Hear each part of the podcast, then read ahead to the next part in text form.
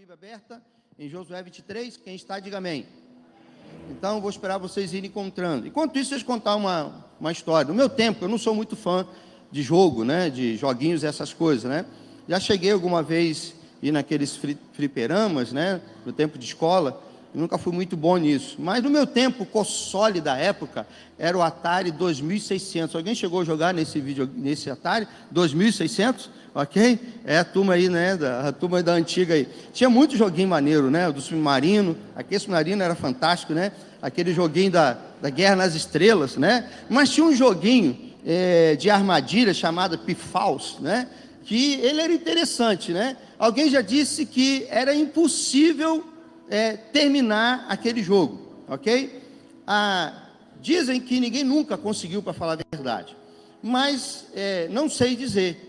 Até porque eu entrei na internet e alguém emulou esse jogo e conseguiu é, é, é zerar ele, ok? Na realidade, a proposta do jogo era você fugir de, arma, de, armadilhas que eram postas e você tinha que catar tesouros por todo o trajeto em um período de três minutos. Se você conseguisse fazer isso, então você conseguia zerar o jogo. Só que, é, por mais habilidoso que alguém seja, tem que ser muito bom para poder conseguir. Então as pessoas não conseguiam, então ficava o dia todo, o mês inteiro, o ano inteiro, a vida toda, e não conseguia zerar aquele jogo.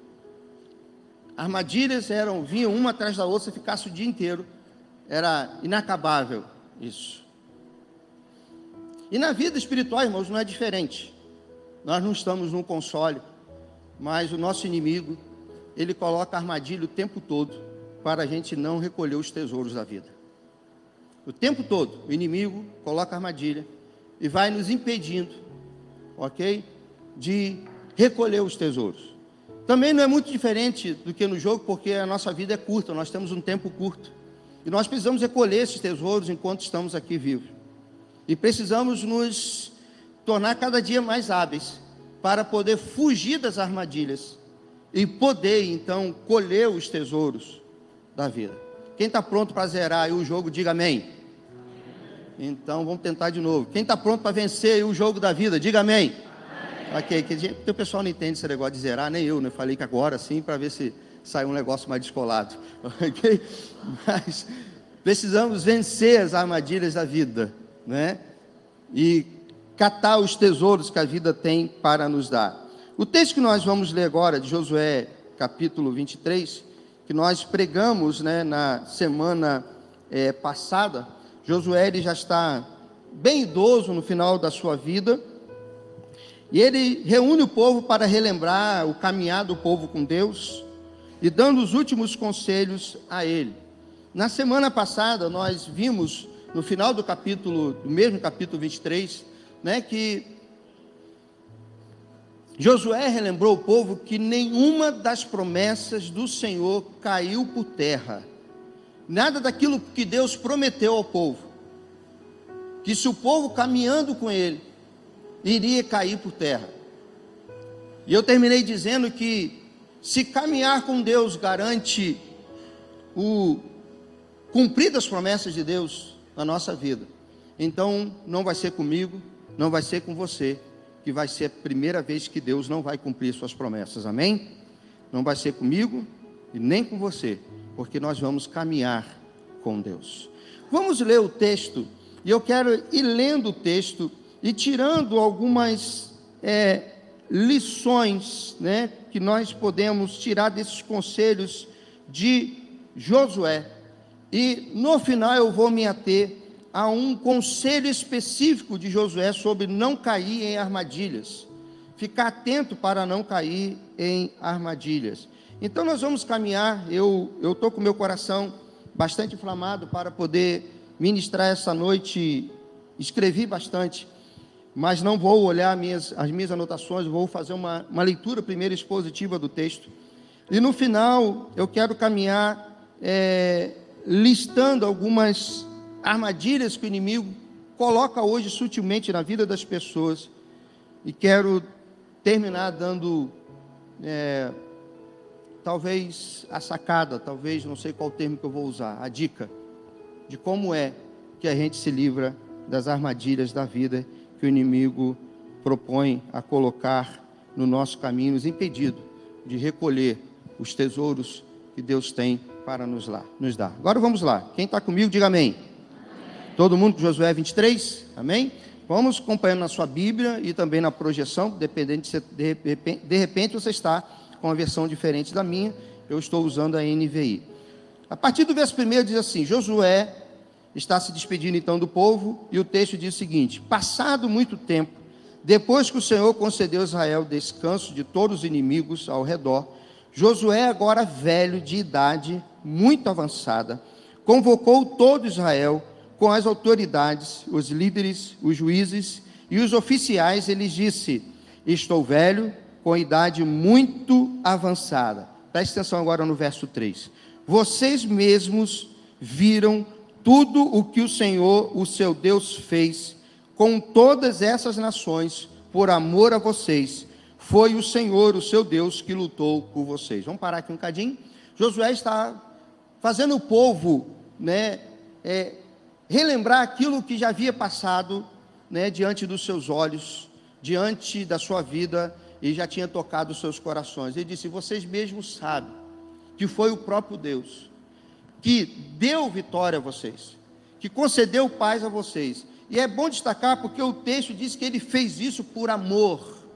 Sabe, se tem uma coisa que move o nosso Deus, se chama amor. O texto mais importante da Bíblia diz que Deus amou o mundo de tal maneira. O que move Deus é o seu amor. E o texto diz que por amor, amor Israel, amou o seu povo, Deus lutou por eles. Quando nós cantamos aqui, ele vai à frente, abrindo o caminho, né?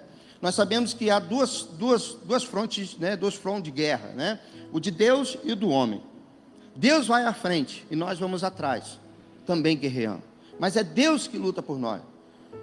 Um rei, Josafá, uma vez, diante de um quadro tão difícil que ele não poderia vencer, a ordem foi: põe cantores à frente, o povo atrás, e vão louvando a Deus enquanto eles cantavam. Deus foi dando vitória. Por isso que a canção diz: então, louve.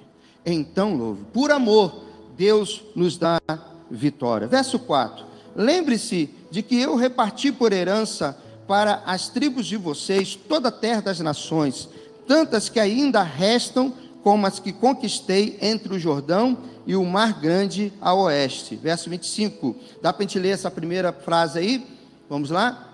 O Senhor, o seu Deus, as expulsará da presença de vocês. O Senhor, o seu Deus, vai expulsar. E completando, ele diz: Ele as empurrará diante de vocês, e vocês se apossarão da terra deles, como o Senhor lhes prometeu. Agora o verso 6, dá, dá para os irmãos lerem para mim o verso 6? Leamos.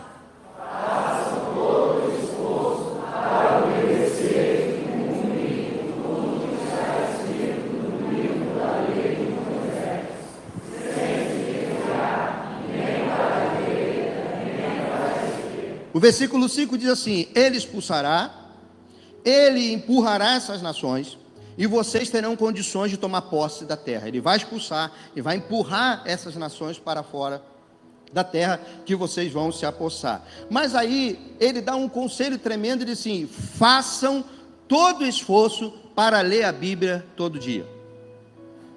Façam todo esforço para abrir a caixinha de promessa, para tomar posse de uma promessa diária. Faça todo esforço para você depois rever o sermão do pastor, ligando o YouTube e assistindo novamente. É isso que o texto diz. Preste atenção que o texto está sendo muito específico. O texto não pede a mim a você fazer esforço para ler. O texto pede para a gente fazer esforço para cumprir, que é uma coisa muito diferente. Tem muita gente que, já, que, que é importante, eu acho que todos nós devemos ter uma proposta de leitura bíblica anual diariamente, ler três, quatro capítulos da Bíblia, cinco, não importa qual você se colocou, duas. Ler a Bíblia uma vez por ano, duas vezes por ano.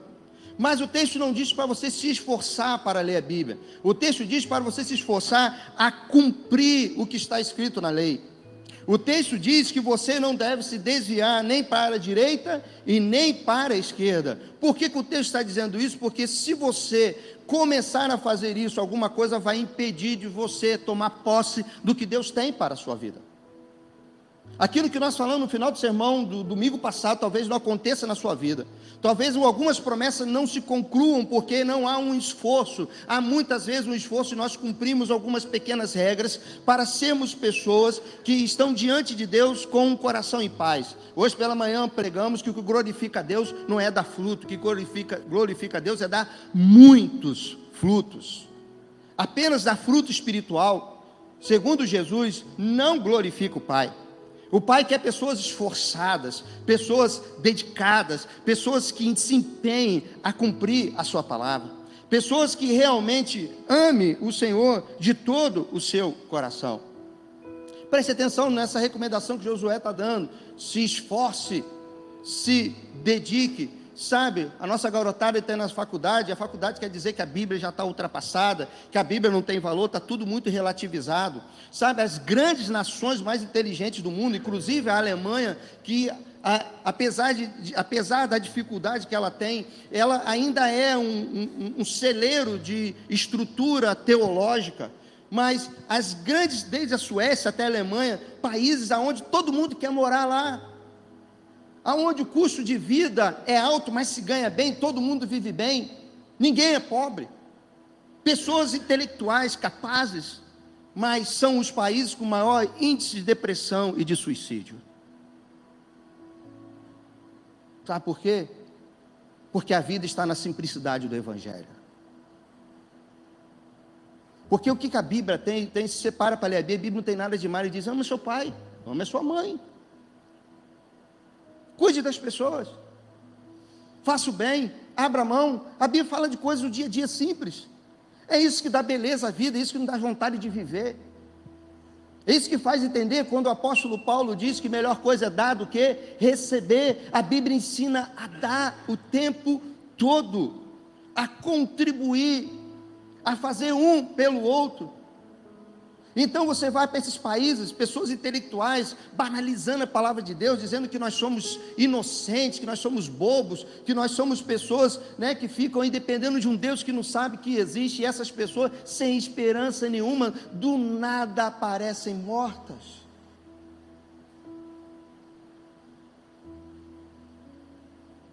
Final do ano passado, jovens na nossa cidade tiraram a vida do nada sem esperança.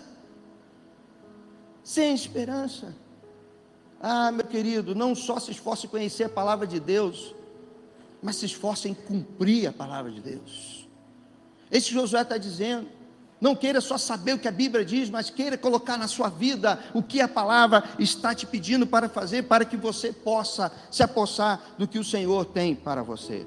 Olha o verso 7. O texto vai continuar dizendo assim: Olha, agora que você está tomando posse da palavra de Deus, verso 7, não se associem com essas nações que restam no meio de vocês. Não invoque o nome dos seus deuses, nem jurem por eles, não lhes prestem culto, nem se incline perante a ele. Aí o verso 8, dá para os irmãos lerem para mim, vamos lá? Mas apeguem-se somente ao Senhor, ao seu Deus, como fizeram até hoje. Eu gosto muito dessa expressão final, como fizeram até hoje. Sabe, o problema não é se apegar, é parar de se apegar.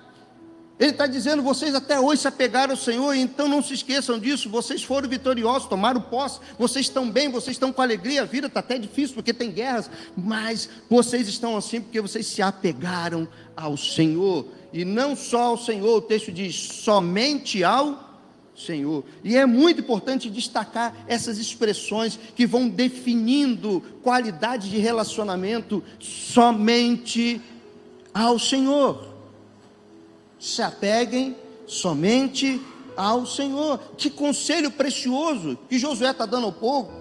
Ele está prestes a morrer e está dando conselho, não se esqueçam, até hoje vocês se apegaram somente ao Senhor e não deixem de fazer isso. Apeguem-se somente ao Senhor. E aí ele vai dar algumas razões, versículo 9: O Senhor expulsou de diante de vocês nações grandes e poderosas. Até hoje ninguém conseguiu resistir a vocês. E aí o verso 10, ele vai dizer por que, que ninguém conseguiu, porque Deus fez algo tremendo naquele povo. Ele diz: "Um só de vocês faz fugir mil". Que nação tem isso? É a própria pessoa? É aquele que se apega em Deus Neemias disse assim: a alegria do Senhor, a vossa força é. Quando nos apegamos a Deus, alegramos Deus, Ele nos enche de força. O texto diz o seguinte: que aquele que era incapaz, quando fala um só de vocês, você pode pensar a pessoa mais fraca que tinha Israel, ele colocava mil para correr. Havia algo correndo dentro do corpo, do sangue dos israelitas. Era a presença de Deus que fazia com que eles botavam nações para correr. Mil corriam por causa de um que se apegava ao Senhor. Um só de vocês faz fugir mil, pois o Senhor, o seu Deus, luta por vocês conforme prometeu. Leiam para mim o verso 11. Verso 11. Por isso.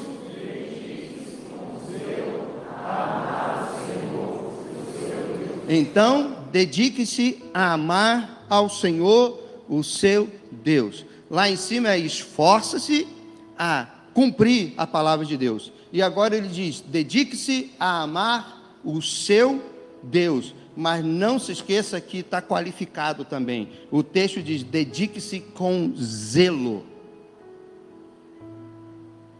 E a palavra zelo traz sobre nós um cuidado especial. Tenha um cuidado especial ao amar ao Senhor. Quando nós vamos para o Novo Testamento, isso diz que o Senhor zela por nós com ciúmes. O amor que está envolvido entre a gente e Deus não é um amor banal, um amor que pode ser trocado. É um amor de zelo, um amor de dedicação. Ele, ele diz: dedique-se, empenhe-se. Ao invés de ficar empenhado em coisas que não dão futuro, como nós pregamos pela manhã, frutos que não permanecem, foquem naquilo que permanece. Amar ao Senhor com todo zelo do seu coração. Mas agora, Josué começa a abrir os olhos do povo. A partir do verso 12, e nós vamos, o verso 12 e o verso 13, Josué vai fazer um alerta muito grande ao povo de Israel, quero que você preste atenção. Ele diz assim: se todavia, se todavia, vocês, ao invés de amar o Senhor com todo zelo, vocês então se afastarem e se alinharem aos sobreviventes dessas nações que restam no meio de vocês, e se casarem com eles, e se associarem com eles, estejam certos. Você deveria marcar isso na sua vida. Josué está dizendo assim: eu vou dizer uma coisa que vai acontecer se vocês deixarem de amar o Senhor com todo o zelo do coração, se dedicar com zelo a amar ao Senhor, e ao contrário, começar a amarem os outros povos. Estejam certos de que o Senhor, seu Deus, já não expulsará essas nações de diante de vocês. Ao contrário, elas se tornarão armadilhas e laços para vocês chicote em suas costas, espinhos em seus olhos, até que vocês desapareçam desta boa terra que o Senhor deu a vocês. Aquilo que Josué disse que no início Deus teria prazer em fazer, de expulsar e fazer, de se apossar da terra, ele diz: Mas se vocês esquecerem de se dedicar, se empenharem a cumprir a palavra e a zelar pelo amor que vocês têm por Deus, estejam certos. Essas pessoas, olha o que o texto diz que elas vão se tornar armadilhas. Sabe, nós confundimos muitas vezes que Deus nos chama a alcançar o mundo e nós precisamos realmente estar no meio do mundo para poder alcançá-los. Mas associar-se com eles é outra conversa. Muitas vezes nós entramos por conversas que não são conversas condizentes àquele que ama a Deus. Isso é associação. Nós confundimos amizade com razão. Nenhuma amizade vale quando ela deturpa você. Quando ela te torna menor do que você é, do que Deus fez você. Então ele diz: quando você se associar, preste atenção, essas pessoas vão se tornar primeiro armadilhas, vão prender vocês. Depois que elas prenderem, elas serão um laço, vocês estarão realmente amaranhados, não conseguirão se libertar. Elas mesmo vão chicotear vocês. As costas de vocês vão doer. E os seus olhos vão ter espinhos. Sabe, muitas vezes somos nós mesmos que emperramos o caminhar nosso e ficamos nesse jogo da vida, como né, no joguinho de videogame, jogando, jogando e não sai do lugar, não vence etapa, não, não vence fase, sempre preso a armadilhas, porque perdemos o foco do tesouro que temos para recolher, da vitória que temos para receber, e nos encantamos e nos associamos com aquilo que é errado.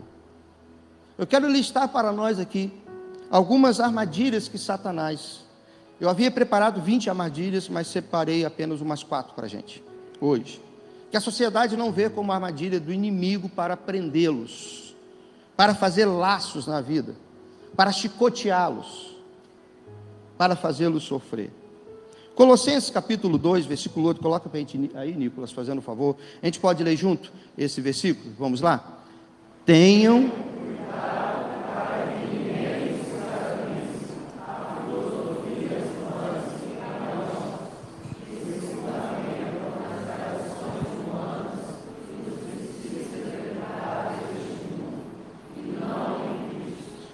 Escrevendo aos crentes de Colosso, Paulo diz assim: tenham cuidado, para que ninguém escravize você, para que ninguém prenda você a armadilha de a filosofias vãs e enganosas, que estão presas a pensamentos humanos, tem nada espiritual, tem nada divino, e em princípios elementares deste mundo. Eu quero citar algumas que muitas vezes o próprio crente cai. Quer ver só uma delas? Horóscopo. Tem crente que lê horóscopo.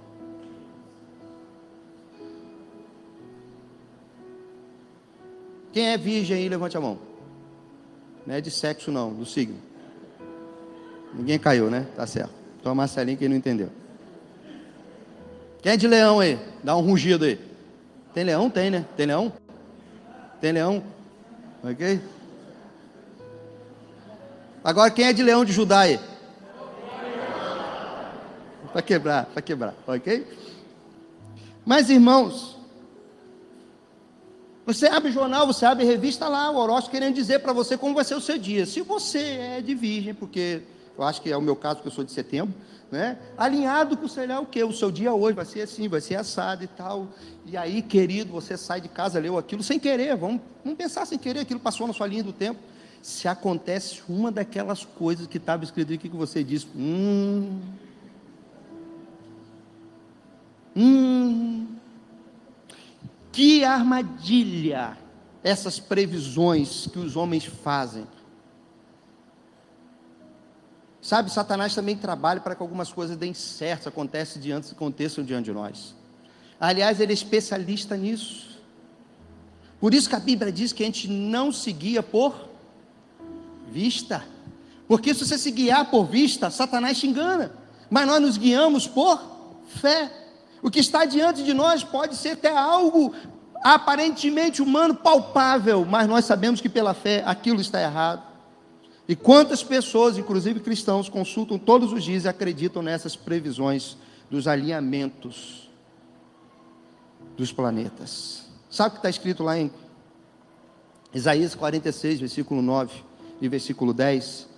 Diz assim: Lembrem-se das coisas passadas das coisas muito antigas. Eu sou Deus e não há nenhum outro em ser e não há nenhum outro. Eu sou Deus e não há nenhum como eu. E aí ele diz no verso 10: Desde o início faço conhecido o fim, desde tempos remotos o que ainda virá. Meu propósito ficará de pé e farei tudo o que me agrada. Pode estar escrito o que quiser no horóscopo. Ele sabe o fim e o início. Ele decretou o início e o fim.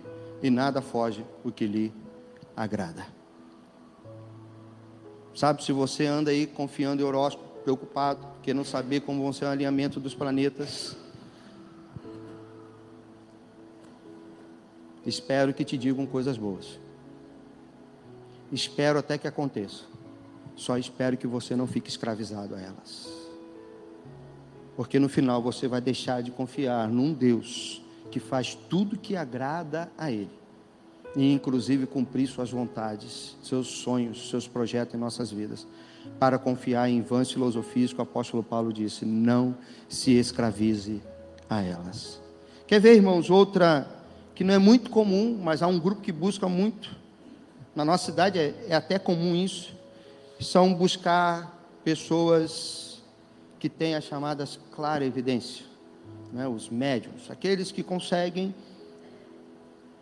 consultar ou ser mediadores entre pessoas vivas e espíritos que estão aí tentando né, se aprimorar para poderem voltar numa outra oportunidade melhores e poder fazer alguma coisa melhor nessa terra. Pessoas que se dizem capazes de manipular o espiritual, pessoas que afirmam ter dom realmente para poder conversar. Aliás, na Bíblia tem um episódio desse, Saul já está já no final de sua, da sua carreira, meio que tenso porque não está conseguindo nada. E aí ele vai consultar um médium. Ele diz que ele viu um homem baixinho, pequenininho, como Samuel. O texto diz que ele viu. E a história termina dizendo que ele terminou louco por conta daquilo e acabou é, caindo por cima da própria espada. Deuteronômio capítulo 18, nós não vamos abrir, condena a consulta a mortos, a espíritos e a médios. E como diz Colossenses, são um outra filosofia escravizadora. Mas Isaías também tem algo a dizer no capítulo 19, versículo 3 e versículo 4 de Isaías, capítulo 19, diz assim: Os egípcios ficaram desanimados, e farei com que os seus planos resultem em nada. Depois eles consultarão os ídolos e os necromantes, e os médios e os adivinhos. Então eu entregarei os egípcios nas mãos, de um senhor cruel. Um rei feroz dominará sobre eles. Anuncia o soberano Senhor dos exércitos. O que ele está dizendo? No final, depois de consultar necromantes, depois de consultar médicos, depois de consultar adivinhos, no final vai se cumprir o que ele planejou na vida dos egípcios. Mas quantas pessoas também escravizadas a esse tipo de busca espiritual. Há uma terceira, vão filosofia, que é chamada superstição. Quem já bateu na madeira aí, dá uma risadinha. Quem já carregou pé de coelho no chaveiro do carro para não acontecer o acidente? Quem já pendurou um, uma ferradura de cavalo na entrada da porta para expulsar os espíritos maus ou hum, voltar ele para correr? Quem tem medo de quebrar espelho aí? Irmão, sou muito engraçado. Sexta-feira eu estava no shopping, tinha uma feirinha indiana, sei lá o que, um monte de coisa. Aí de repente eu estava comprando um doce assim e vi que um barulho, houve um barulho e ouvi uma mulher assim. Ah! Aí Vivian, foi o quê? Aí eu olhei assim, disfarça. O cara quebrou o espelho e pelo olho que ela tem aqui no meio da testa, ela crê que tem mil anos de maldição. Eu não acredito nisso hoje em dia. O que, que não tem? São vãs filosofias. Tem gente que tem medo de gato preto na sexta-feira. Gente tem medo de passar debaixo de escada. Tem gente que vai jogar bola, pega um galinho de grama e coloca aqui do lado, para não dar distensão. Tem gente que arruma o dinheiro cabeça com cabeça que pode dar azar. Sabia que tem isso não? O dinheiro, o dinheiro mal arrumado é má administração do dinheiro. que pensa? É. Se você não sabia dessa, eu, eu, tenho essa mania, irmãos, não por conta de eu sou, tem toque, né? Então pega o dinheiro, põe cabeça por cabeça. Mas tem gente que põe, porque acredita o seguinte: quem não sabe arrumar bem a carteira, não sabe arrumar bem o dinheiro. Quem acredita nisso, diga nada. Misericórdia. Né? Tem gente que crê, irmãos. Vãs filosofia escravizando pessoas. Esse dia eu estava vendo um artista dizendo assim: olha, se eu sair do banheiro e ouvir uma gota de, de, de, água no chuveiro, eu volto e aperto até o final. E se continuar a gota, não pode pingar em mim porque dá azar. Eu assim, meu Deus. Vãs filosofias. Vãs filosofias. Há uma outra, irmãos, né? Tem pessoas que estão presas à leitura de cartas, leituras de mão. Esse dia eu estava lendo a minha mão e encontrei um M na, na minha mão. No seu tem o que escrito aí? Veio? Tem um M? O seu também? Alguém tem alguma letra diferente na mão aí? Eu não sei como é que essa pessoa lê que só tem M. Eu só vejo um M. Todo mundo que eu pergunto tem um M na mão.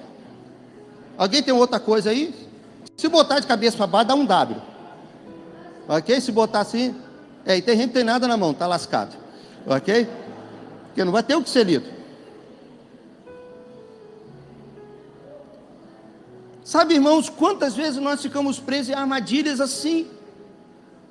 Coisas que Satanás vem usando para prender a nossa vida. Mas deixa eu falar de alguma coisa que eu acho que tem tudo a ver com a gente, com todos nós, com todas as pessoas. Sabe, eu conheço a armadilha que Jesus disse lá. Abra sua Bíblia em Mateus capítulo 13, versículo 22. E essa armadilha, a palavra de Deus diz que ela sufoca a gente. Há algo que sufoca, uma armadilha sufocante, segundo esse texto. E você pode ler comigo? Mateus 13, 22, vamos lá? Quanto ao que foi semeado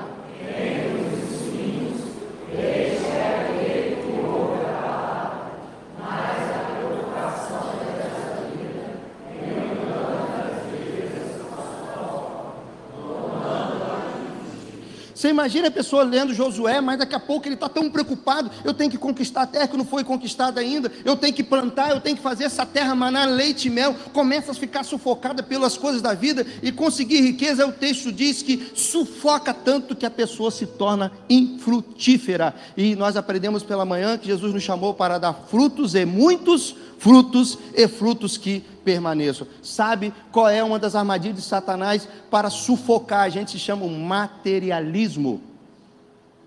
Quantas pessoas presas ao que é material? Pessoas que deveriam ser senhor do material, mas são escravos do material.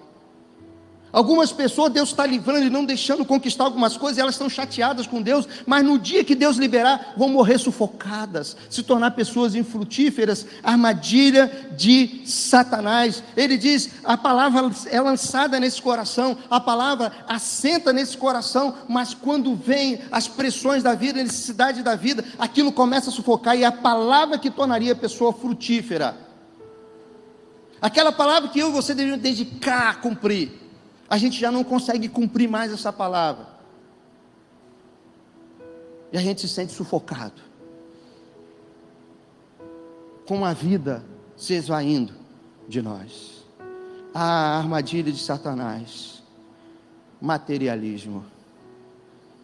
É um dos laços usado pelo nosso inimigo, Satanás. E foi Jesus que disse: tome cuidado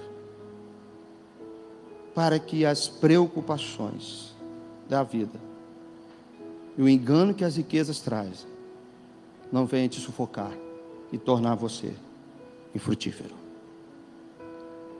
Há um outro engano de Satanás. Provérbios 23, versículo 27. Vamos lá? Podemos ler? Pois a prostituta é uma cova profunda e a mulher pervertida é um poço estreito. Misericórdia. Coça a cabeça e diz assim: Ai meu Deus. Não precisa fazer, não, é só encenação. Vai lá em Provérbios capítulo 7. Você pode estar dizendo assim: graças a Deus não é comigo. Mas eu gostaria que você ficasse bem atento. Provérbios capítulo 7, versículo 1 diante diz assim: Meu filho, obedeça as minhas palavras e no íntimo guarde os meus mandamentos. Obedeça os meus mandamentos e você terá vida. Guarde os meus ensinos como a pupila dos seus olhos. Amarre-os aos dedos, escreva-os na tábua do seu coração. Diga à sabedoria: Você é minha irmã, e chame ao entendimento seu parente. Eles o manterão afastado da mulher imoral da mulher leviana e suas palavras sedutoras. Da janela de minha casa, olhei através da grade, aí já é a mulher sedutora, ok? E vi entre os inexperientes, no meio dos jovens, um rapaz sem juízo. Ele vinha pela rua, próximo à esquina de certa mulher, andando em direção à casa dela. Era crepúsculo, o entardecer do dia. Chegavam as sombras da noite, crescia a escuridão. A mulher veio então ao seu encontro vestido como prostituta, cheio de astúcia no coração. Ela é espalhafatosa, é provocadora, seus pés nunca param em casa, uma hora na rua, outra nas praças, em cada esquina fica à espreita. Ela agarrou o rapaz, beijou-o, ele disse des descaradamente: Tenho em casa a carne dos sacrifícios de comunhão que hoje fiz para cumprir os meus votos. Por isso saí para encontrá-lo. Vim à sua procura e o encontrei. Estendi sobre o meu leito cobertos, cobertas de linho fino do Egito. Perfumei a minha cama com mirra, aloés e canela. Os jovens aí seguram, hein? É só uma historinha. Verso 18: Venha, vamos embriagar-nos de carícias até o amanhecer. Gozemos as delícias do amor, pois o meu marido não está em casa, partiu para uma longa viagem. Levou uma bolsa cheia de prata e não voltará antes da lua cheia. Com a sedução das palavras, o persuadiu e o atraiu com o doçor dos lábios. Imediatamente ele a seguiu como boi levado ao matadouro ou como cervo que vai cair no laço, até que uma flecha lhe atravesse, lhe atravesse o fígado, ou como o pássaro que salta para dentro do alçapão, sem saber que isso lhe custará a sua vida.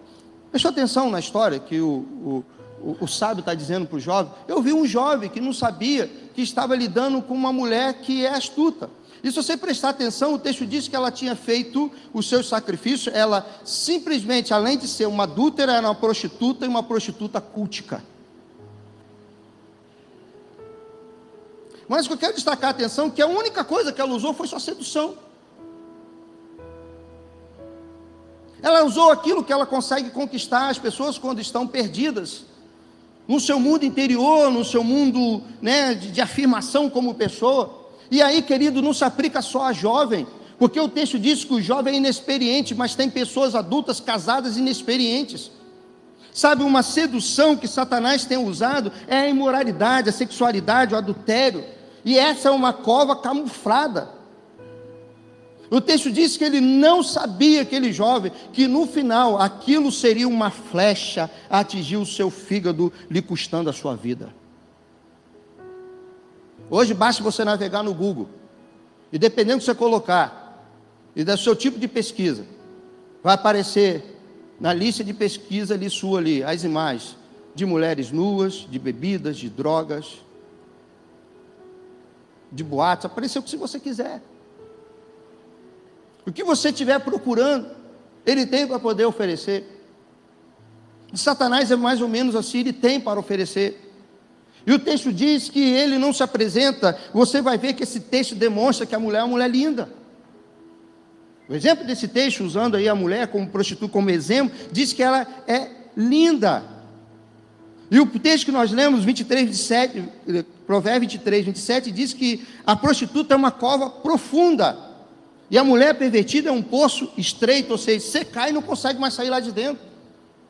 A cova profunda você não consegue sair lá de dentro. Estreito você cai e fica preso e não consegue se largar. Sabe, um bom número de cristãos já caíram nessa armadilha da imoralidade, da sexualidade, do adultério. Quantos homens crentes casados trocando suas esposas por conta de desajuste dentro do casamento.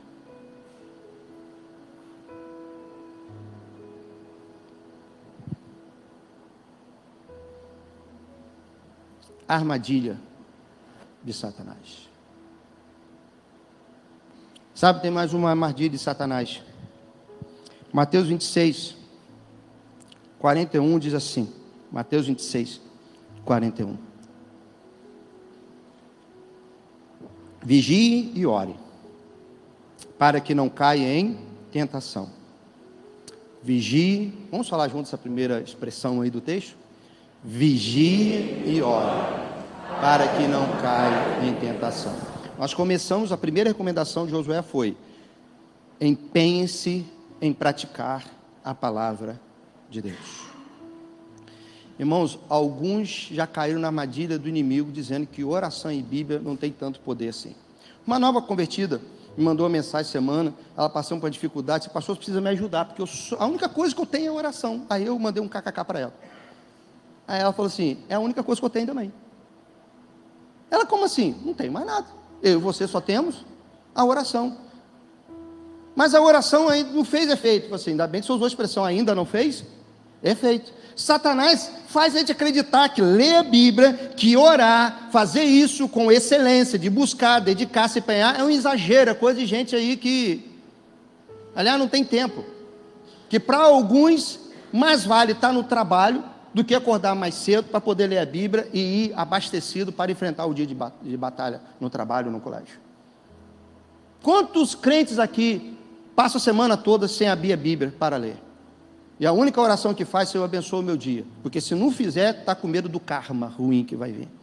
É outra armadilha de Satanás. Se o crente não fizer uma oraçãozinha rápida, as coisas vão dar errado. Uma crendice. A armadilha de Satanás dizer que ler e orar, se dedicar ao estudo, à oração, é exagero. Aí tem crente acreditando nisso. Sabe o que está acontecendo com o crente? Fraco limitado, porque a Bíblia diz assim: escondi a tua palavra no meu coração para eu não pecar. Quanto a ti, Jesus diz: orai e vigiai para não cair em tentação. A única coisa que liberta você de pecar e cair em tentação é Bíblia e oração. Mais nada. É Bíblia e oração. E aí a gente vai caindo na cilada. Ah, é cansativo, eu não entendo. Tem coisas difíceis, querido, tem coisas difíceis. Você lê bula também, e você entende a bula que você lê? Você tentou ler bula? Você já parou para ler bula? Tem que ler, não tem? Principalmente aquela parte que diz que vai ter efeitos colaterais. E é ali que é a parte mais complicada que ninguém ajuda a gente. Eu me lembro que eu fui, quando eu era meio, meio assim, não conhecedor de algumas coisas, e aí eu estava com um problema, um piripaque no intestino, na barriga. Aí me indicaram um remédio, eu fui pegar a bula digital para ler, tá, diz assim, indicado para quem está com constipação intestinal. Eu, não, eu estou com piriri, não estou com constipação intestinal.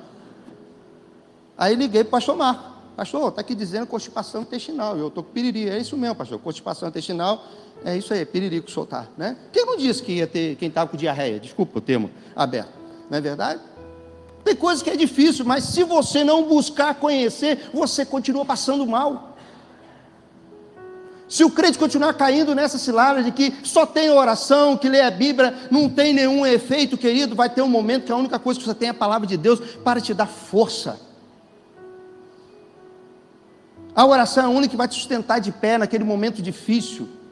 Mas aí a armadilha de Satanás dizendo é um exagero. Tem crentes exagerados, lendo a Bíblia demais, orando demais. Vigília está aí, querido. Estudos da Bíblia está aí na escola bíblica. Quarta-feira você faltou hoje de manhã, tem quarta agora. Dedique-se, empenhe a praticar a palavra do Senhor. Não se escravize em vãs filosofias. Não caia no mundo do materialismo. E cuidado com a imoralidade sexual. E não entre na cilada do inimigo de que leio orar muito é exagero. Deixa eu encerrar. O que devemos fazer para evitar cair em uma armadilha? Como é que se faz para não cair numa armadilha? Como é que se faz?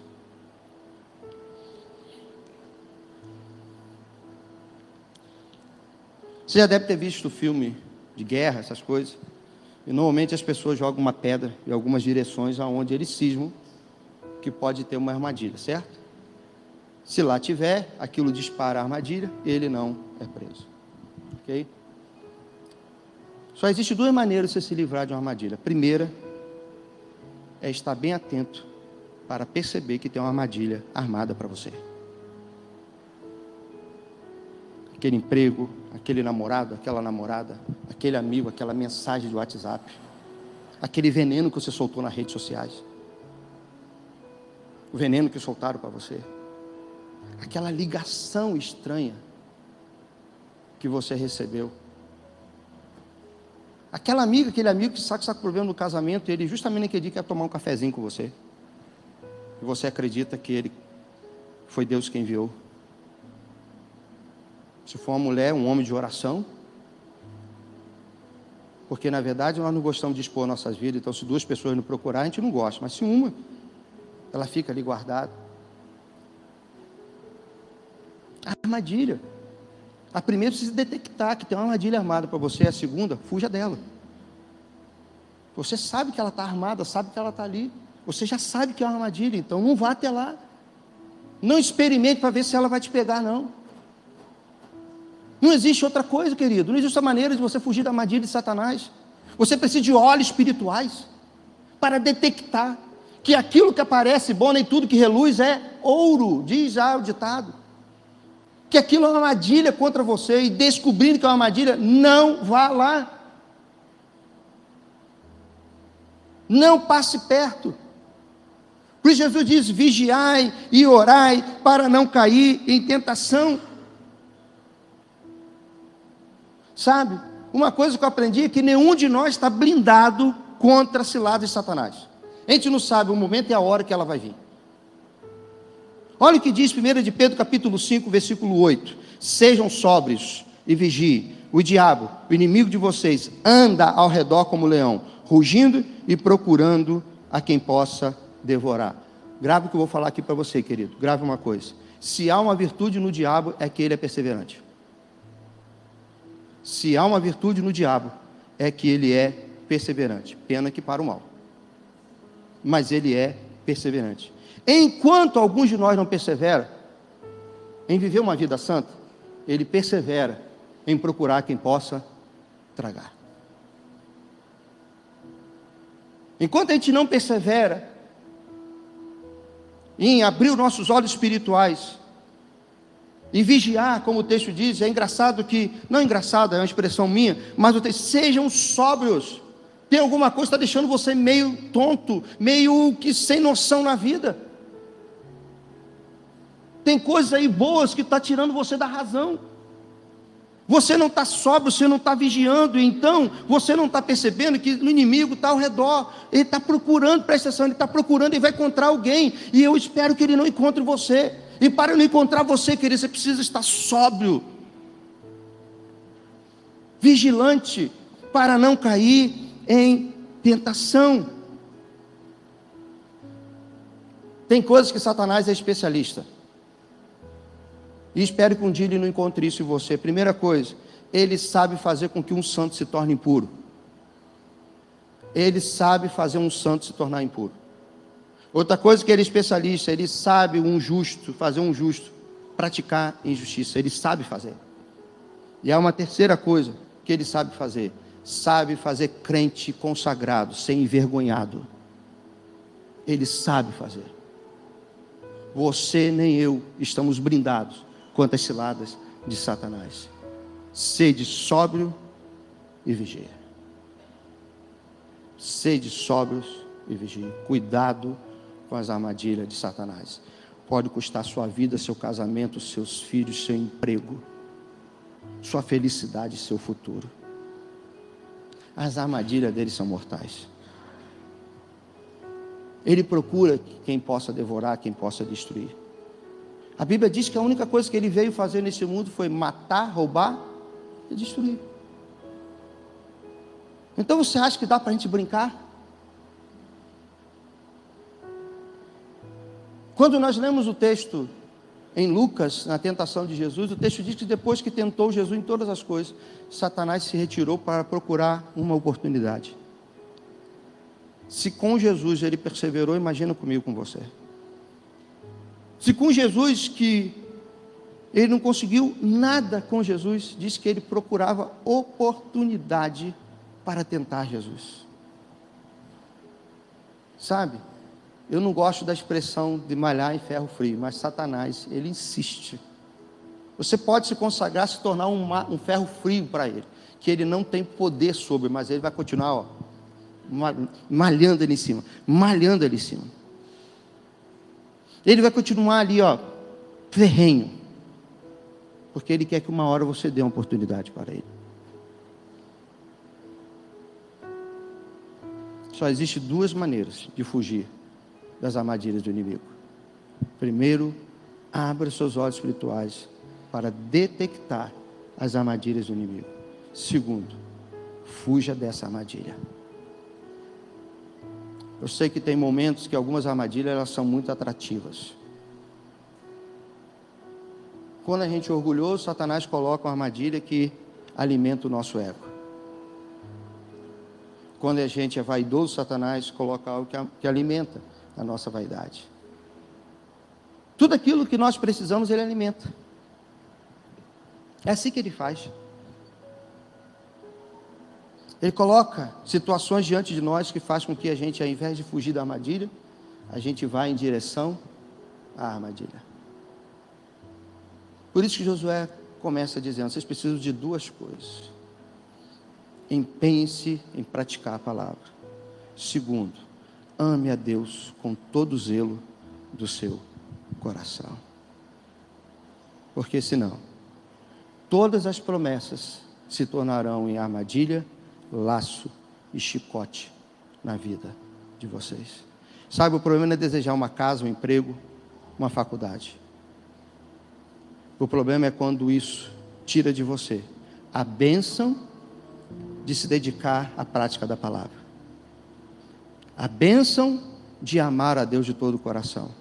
Aí, emprego, casa, carro, namorado, namorada, filho, neto, vão se tornando laços na nossa vida. E o texto diz que não para por aí, ele não, não é só cair a armadilha. Você viu a progressão do texto? Ele diz: armadilha, laço, chicote. Primeiro, faz a gente cair. Segundo, prende a gente. E terceiro, maltrata a gente. Aquilo que era bênção, foi isso que ele disse. A bênção vai se transformar em algo destruidor na nossa vida, se a gente não se empenhar em praticar a palavra do Senhor e amar a Deus de todo o coração. Você pode se colocar de pé?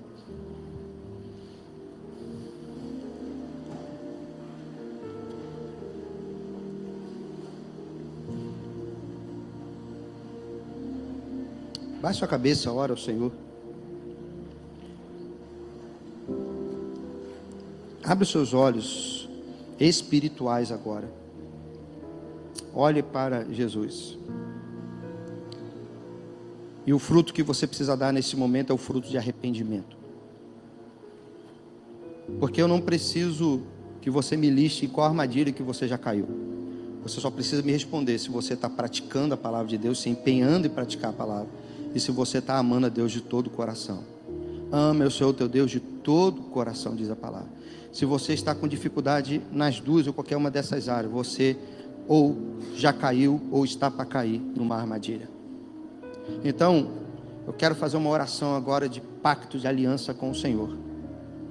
E quero orar com você. E a oração vai valer para duas situações. Louvado seja Deus se você já tem se empenhado a praticar e amar a Deus de todo o seu coração. E nós vamos renovar nossa aliança com o Senhor. E se você sabe que lá no fundo você tem se descuidado e você agora foi alertado por uma situação que é terrível, que o inimigo está procurando a quem possa tragar. E nesse momento você não anda sóbrio, não anda vigilante, mas você quer renovar a sua aliança com Deus, dizendo: Senhor, eu vou cumprir a tua palavra, eu vou te amar acima de qualquer coisa e de qualquer pessoa.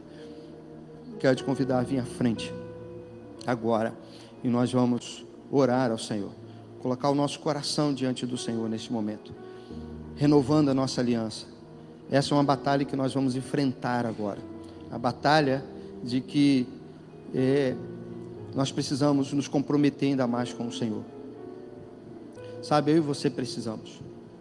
Eu e você precisamos nos comprometer, renovar a nossa aliança de estarmos agarrados ao Senhor, de estarmos comendo a palavra do Senhor, de estarmos empenhados a praticar a palavra do Senhor, de estarmos empenhados a amar o Senhor de todo o coração. Sai do seu lugar. Eu sei que o Espírito está movendo você. Sai do seu lugar, rompa agora. Rompa agora com, aquilo que está fazendo, que está sendo armadilha, laço, chicote na sua vida. Aquilo que está te maltratando. Talvez seja coisa tão boa e tão simples, mas você não está usando da maneira que você deveria usar, porque você está se esquecendo de praticar a palavra e de amar o Senhor teu Deus, e essas coisas estão impedindo você. Então venha, venha, vamos orar. Se há uma pequena coisa na sua vida, uma pequena, ela é suficiente para amarrar, para prender você, para prender a sua vida. E nessa hora, a gente não precisa ser de nenhuma outra denominação para entender que Satanás tem suas armadilhas, tem suas amarras. Ele tem, ele está amarrando pessoas, ele está prendendo pessoas. E são nas mínimas coisas, são nas coisas boas. E eu e você temos a oportunidade nessa noite, com coisas simples, nos libertar sabe? Praticar a palavra de Deus, amar, amar a Deus e entender que a gente só precisa de duas coisas. Primeiro, abrir os olhos espirituais. Abrindo os olhos espirituais, pedir força para não ir em direção às armadilhas que Satanás arma. Sabe, a armadilha do, do, de Provérbios capítulo 7 era fantástica. Havia um jovem insensato. O texto diz que aquela mulher se perfumava, aquela mulher era linda, aquela mulher tinha preparado tudo e tinha convidado aquele jovem e ele caiu, mas ele não sabia que o resultado era pedir a sua vida, era uma flecha na sua alma, no seu coração, matando ele. Isso Satanás não conta, isso ele não mostra. Deixa ir para a oração dizendo uma coisa que você aprende buscando na internet, seja onde for, sobre a armadilha. Nunca uma armadilha ela vai estar sozinha, ela vai estar sempre camuflada. Ela vai estar sempre presa a algo que prende, que gosta, que a gente gosta. Eu ia colocar nas redes sociais uma armadilha de um queijo numa ratoeira. Mas ela é tão simples. E aí eu me lembrei do jogo e fiz a, a, a arte com o jogo. Mas preste atenção do, do rato. Será que o rato não sabe que aquilo ali é uma, é uma ratoeira? Ele já viu aquilo várias vezes. Só que ele se cega por causa do queijo. É assim que Satanás faz, ele cega o nosso entendimento. A gente só vê o queijo, não vê a armadilha. E segundo Josué, se a gente se empenhar em praticar a palavra de Deus e amar a Deus de todo o coração, Nada disso será laço na sua vida. Querido, eu não quero que o seu emprego, a sua casa, o seu estudo, o seu namoro, os seus relacionamentos, nada disso vire armadilha na sua vida. Não é isso que Deus quer. Quem está fazendo isso é você, você não está se atentando. Que as coisas boas da vida estão tá virando armadilha, laço e chicote na sua vida. Mas nessa noite você está sendo convidado a romper, a dar o passo. E o passo é o velho passo de sempre, ensinado desde os nossos antepassados Cumpra a palavra de Deus. Ame o Senhor teu Deus de todo o seu coração. Sede sobre e vigie. Pai, louvado seja o teu nome. Que palavra especial ao meu coração. E eu espero, Pai, que tenha sido especial ao coração de todos. Mas eu percebo, Pai, que é o coração de alguns que estão aqui na frente. O Senhor ministrou algo, ó Deus, profundo nesses corações. Eu não sei qual foi a parte, eu não sei qual foi o momento, mas sei que teu Espírito teve lugar nessa vida. E, essa, e esse teu filho está aqui dizendo: Eu quero andar sempre em novidades de vida. Eu quero, ó Pai, fugir das armadilhas que o inimigo coloca. Então, abra os meus olhos espirituais. Então, Pai, em nome de Jesus, fortaleça o espírito do teu filho, para que ele possa, ó Deus, buscar praticar a palavra, ó Deus, com todo o coração, com todo o coração. E venha te amar, e amar, como diz Josué, somente ao Senhor. Pai, me livre de amar mais a minha esposa do que a Ti. Pai, me livre de amar mais os meus filhos do que a Ti. Pai, me livre de amar mais a igreja do que a Ti, ó Pai. Ó Deus, nada pode tomar o Teu lugar. Tire qualquer coisa diante dos meus olhos, ó Pai, que está tomando o Teu lugar, Pai. Porque, ó Deus, isso vai se tornar armadilha, laço e chicote na minha vida. Então, em nome de Cristo Jesus mantenho meus olhos espirituais abertos para ver que o inimigo está ao redor, procurando me tragar. E como nós encerramos na semana passada dizendo que as promessas poderiam não cumprir na vida dos outros, mas comigo não, na minha vai se cumprir. E eu quero dizer nesta noite, ó Pai, livre meus irmãos de serem, ó Deus, atacados e feridos pelo inimigo, mas comigo não, ele vai rodear mas não vai me tragar. Que assim seja a nossa oração nesta noite, em nome de Cristo Jesus, no poder do Espírito, repreendemos as artimanhas do inimigo e lutamos com as armas espirituais para nos mantermos sóbrios e vigiantes, perseverantes, para que possamos realmente fazer com que as bênçãos e promessas que o Senhor tem se tornem de fato bênçãos e não armadilha, laço e chicote na nossa vida. É pelo nome de Jesus, na autoridade do nome de Jesus, no poder do Espírito que habita em nós, que nós oramos. Amém e amém. Deus abençoe, Deus abençoe a cada um. Fica.